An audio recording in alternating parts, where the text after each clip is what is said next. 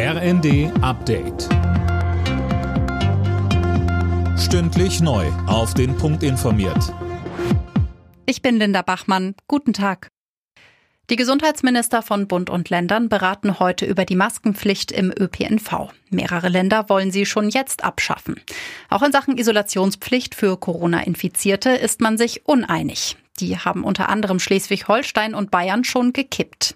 Bayerns Gesundheitsminister Holleczek bei Welt TV. Wir sind in einer anderen Phase der Pandemie. Wir haben geimpfte, Genesene und von daher konnten wir die Isolationspflicht überführen. Das haben wir getan.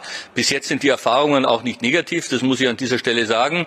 Und von daher haben sich ja auch mehrere Länder jetzt angeschlossen. Mal sehen, wie das auch in nächster Zeit nochmal weitergeht. Nach dem Angriff auf zwei Kinder in Illerkirchberg bei Ulm ist eine 14-Jährige gestorben. Das hat die Polizei bestätigt. Die Mädchen waren am Morgen auf dem Schulweg von einem Mann angegriffen worden. Der mutmaßliche Täter wurde festgenommen. Russland wird weiter der Geldhahn zugedreht. Seit heute darf kein russisches Öl mehr per Schiff in EU-Länder geliefert werden.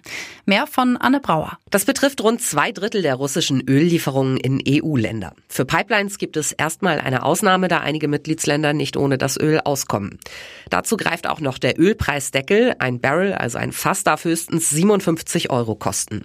Fast alle Lieferungen laufen über westliche Reedereien oder sind von westlichen Versicherungen abgesichert. Die Unternehmen sind an die Sanktionen gebunden. Russland hat als Reaktion einen Lieferstopp angedroht. Der neue ICE 3 Neo der Deutschen Bahn ist erstmals im Einsatz.